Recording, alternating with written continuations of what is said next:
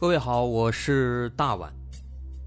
我们的《绝密档案》在喜马拉雅已经陪大家走过了一年多的时间，一年多的时间，我们更新了一百多期节目，在这一百多期的内容里，我们讲述了各种各样的怪奇事件。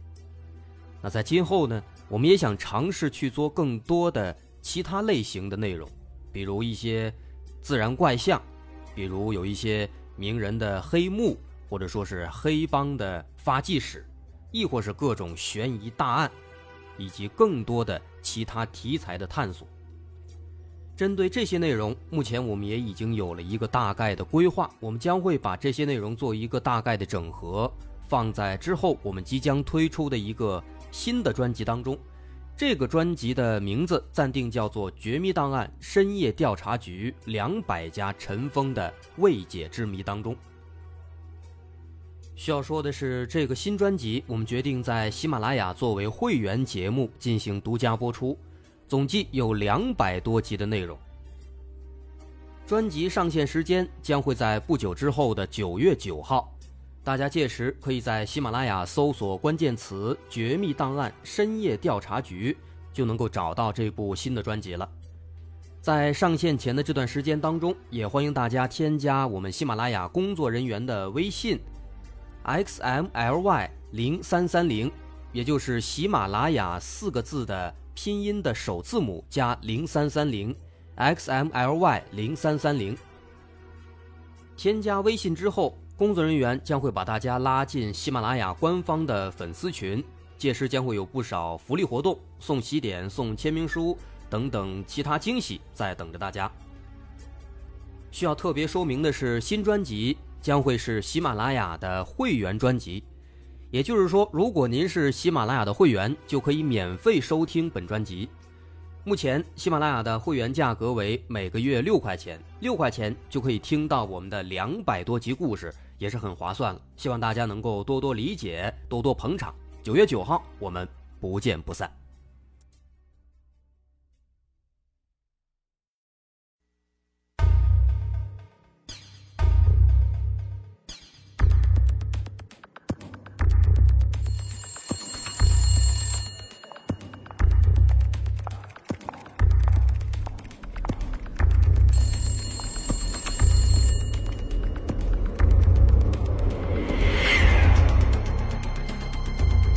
索事实真相，搜寻幕后真凶。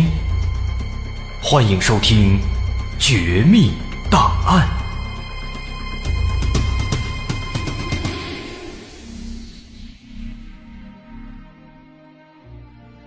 在上集当中，咱们说到发现了陈大姐的尸体，同时警方又推测凶手作案的时间应该是在晚上。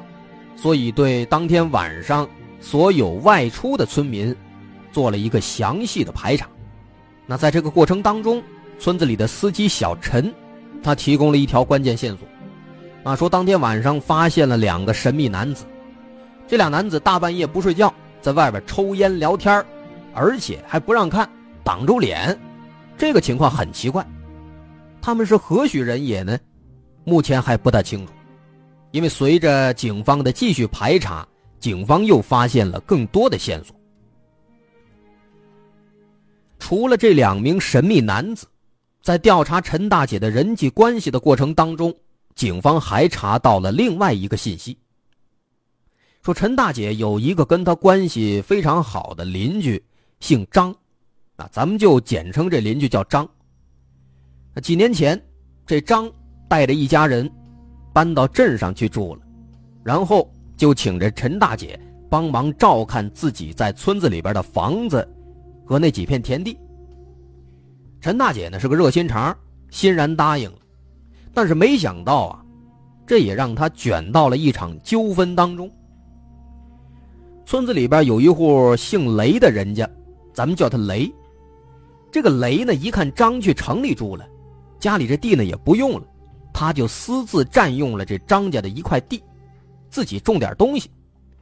那张知道之后，当然就不同意了，就跟这雷呢打官司。于是，哎，有关部门就到村子里边做调查，陈大姐呢就出面为张做了证明，说这块地呢确实是人家张的，不是雷的。所以这雷打官司就输了。因此这雷呀就对这陈大姐产生了怨恨了。那这事儿呢，其实人家陈大姐就说了一句公道话，但是村子里边有很多人不明所以，他不知道这事情的来龙去脉，所以有一些人就感觉啊，这陈大姐是不是偏向张家呀？哎，果不其然，后来没多久呢，陈大姐就摊上事儿了。后来有一天，陈大姐家门前的公路被这雷给挖断了。哎，雷这是为了报复陈大姐。陈大姐一看，生气了，她就到这个村委会去反映问题，啊，经常找到这个村委会，要求给解决。后来呢，甚至还闹到这个派出所等等各种相关部门。那这一闹腾啊。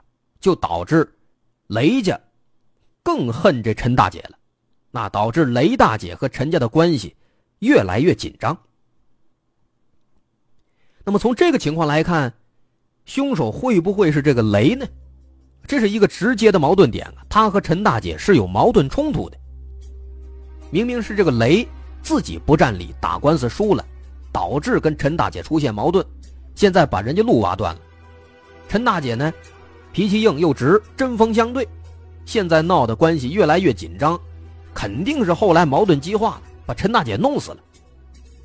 一开始很多人都这么猜测，当时警方也这么想。于是呢，就对这场风波当中啊涉及的各个人物以及雷当天晚上的这个时间线，他干了什么，去哪儿了，做了一个详细调查。但是在一番调查询问之后，发现这个雷在案发当天，他没有作案时间，这就奇怪。而且这起事件呢，还有一个非常非常重要的后续，这个后续起到了一个关键作用。说雷和陈大姐之间的矛盾，后来在各方调解之后勉强化解，啊，陈大姐家门前的这个路呢，也被修复了。但是这事儿并没有就此罢了，怎么回事呢？原来啊，在这起事件结束之后，陈大姐一看，啊，挖断了门前的公路，这个办法挺好。陈大姐呢，竟然也开始如法炮制，她把另一家人门前的路也给挖断了。她把谁家的路给挖断了呢？把老吴家的路给挖断了。这个老吴是谁呢？细心的朋友应该能够想起来，在开头咱们说过，陈大姐她早年丧夫嘛，后来她跟村子里边一个姓吴的哎一起生活了一段时间，但是后来呢性格不合又分开。哎，这儿这个老吴就是当年一起生活的那个老吴。怎么回事？为什么他要挖断这个老吴家的这公路呢？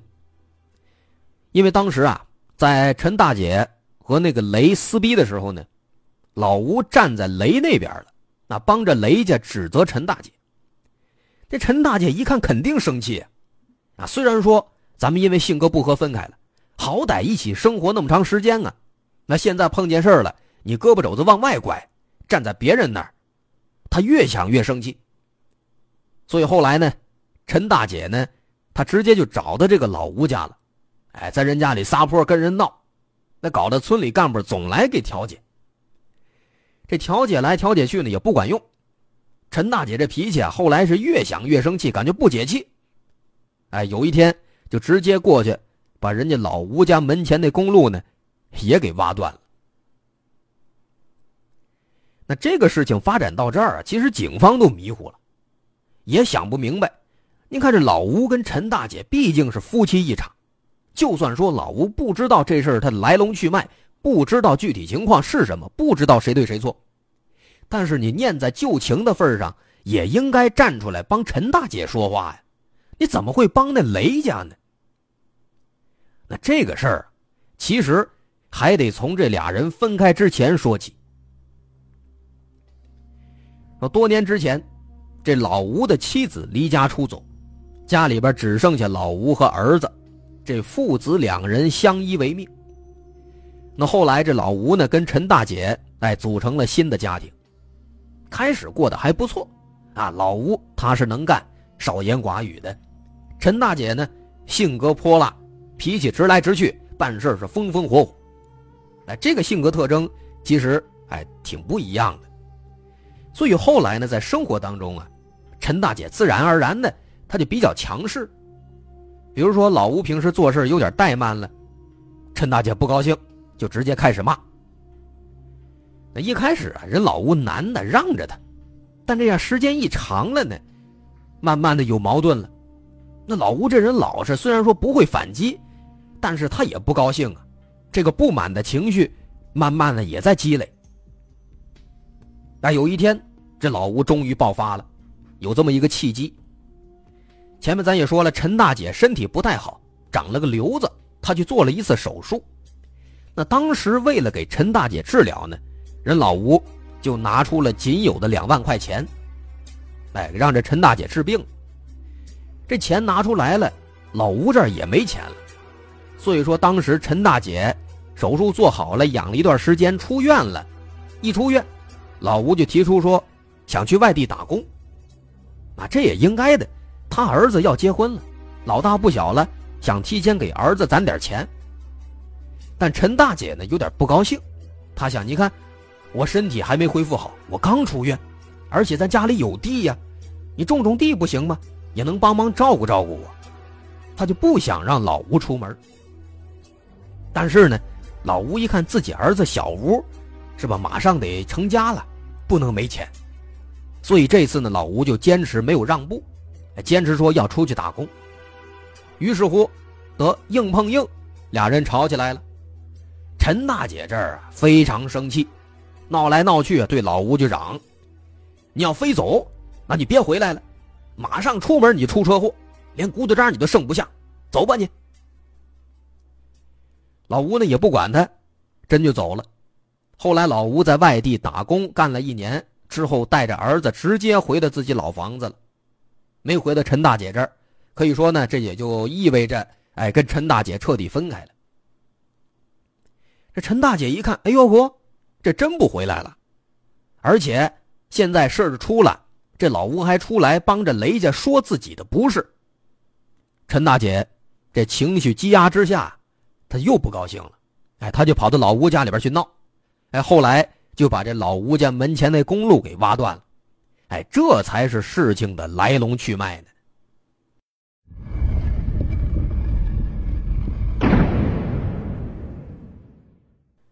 到现在，这个故事当中的两个矛盾点出现了，一个是陈大姐和雷家，这双方之间存在矛盾；另一个是陈大姐和老吴，这对老夫妻也存在矛盾。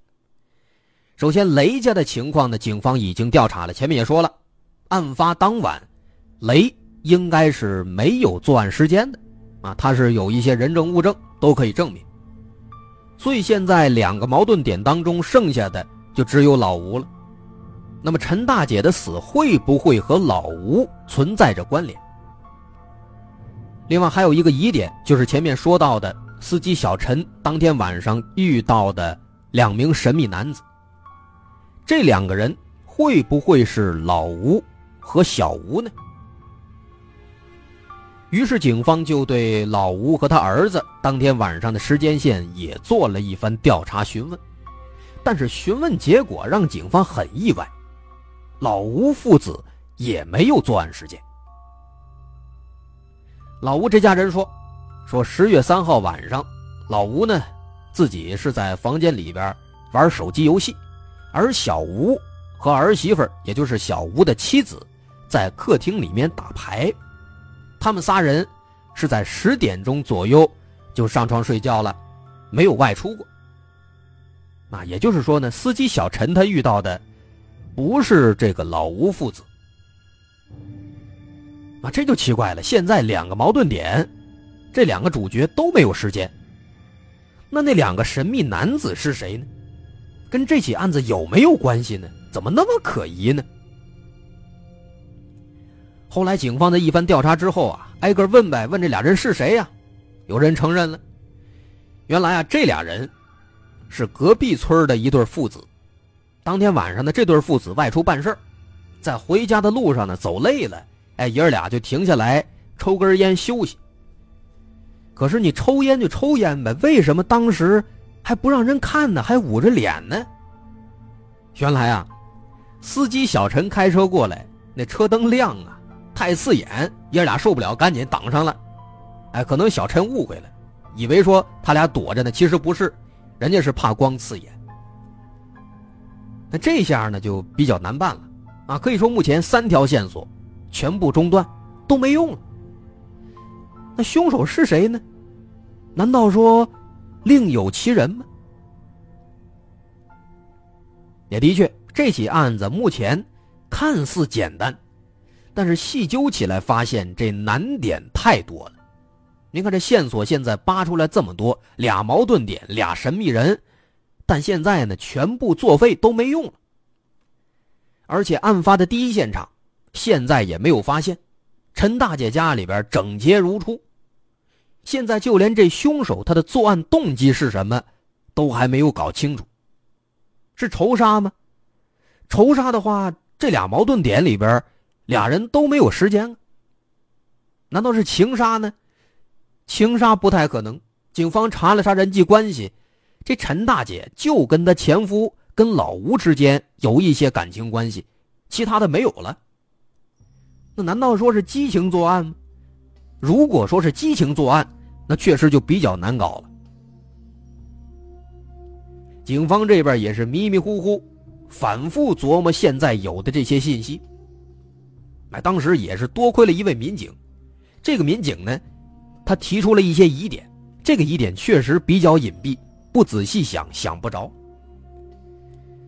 哪有问题呢？首先，在目前警方掌握的这些信息当中啊，可以说唯一不确定的，是老吴这一家人他们的时间线。为什么？因为老吴这一家人，他们说当天晚上干嘛了，几点几点在哪儿，这都是他们自己说的，他没有人证，没有物证。而相比之下，人家雷，雷家他们那时间线有充足的这个证明。咱们再看看老吴当时怎么说的。按照他们自己的说法，老吴说，当天晚上他自己在房间里边用手机玩游戏，而小吴和儿媳妇在客厅打牌，他们三个人在十点钟左右就全部上床睡觉了，谁都没有出去过。好，这番话仔细琢磨琢磨，感觉是不是有点怪怪的？哪儿奇怪？奇怪的点在于，老吴说的这些信息太过详细，太过细致了。而且，不止老吴，问小吴，问小吴的媳妇儿，这仨人说的，全都是这番话，都这么细致。那么，作为警察，从以往的经验来看呢，在某一件事情上，如果所有人把细节都描述的太过一致的话，这个事情它就显得不正常，为什么呢？咱可以自己想想，按照咱们平常的思维来说，如果说我们回忆之前某一天干了什么，那天晚上咱们去哪儿了，那么我们回忆起来肯定不会特别的清晰，都只会说，哎，大概在什么时间干了什么，肯定不会特别仔细，因为每天千篇一律嘛，我们不可能全都记住。但再看这老吴这一家人说的。都非常的仔细，而且当时老吴家这结构啊，他们家这仨人分别是在俩房间，一个东屋，一个西屋，哎，一个客厅，一个是卧室，也就是说，这仨人彼此应该是看不到对方的。在这种情况下，他们又怎么可能知道对方在什么时间在干什么，什么时间去睡的觉，中途有没有人出门呢？这不可能。那这么看的话呢？这确实也是一个疑点。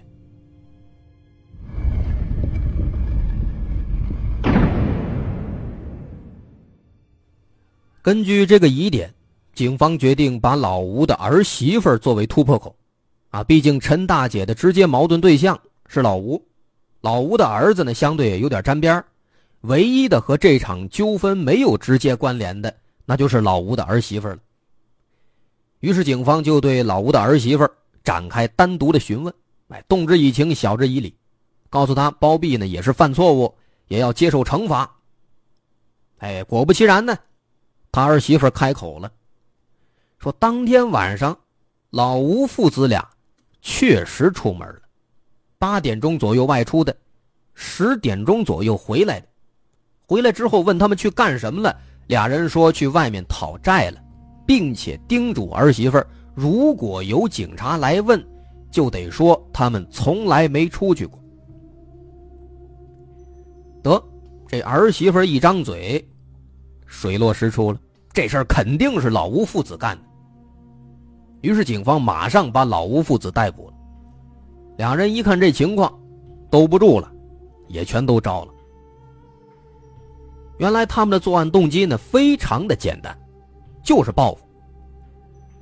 当年老吴出门打工的时候，陈大姐对老吴说了那么一番恶毒的话，啊，死后连骨头渣都不剩。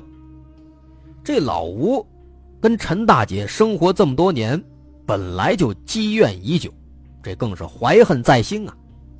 再加上后来回来之后，啊，陈大姐还来闹，还把家门前这公路给挖断了。老吴感觉实在是咽不下这口气。于是乎，就起了杀心了。后来，他把这个杀人的想法告诉了自己的儿子小吴。这小吴一看，也觉得一直以来啊，父亲受气了，委屈，当然得帮助父亲了。于是，在那天晚上，父子俩来到了陈大姐家附近，躲在房子后面。在陈大姐出来准备去打水的时候，他们冲上来，用锤子。从背后袭击了陈大姐，然后把她活活勒死。之后，老吴的儿子小吴用陈大姐家的塑料袋之类的对尸体做了一个包裹，又随手拿了一个背篓，装着尸体，来到了悬崖边上，把尸体连同背篓一起扔了下去。而老吴留在陈大姐家里打扫现场，把血迹打扫干净，把东西。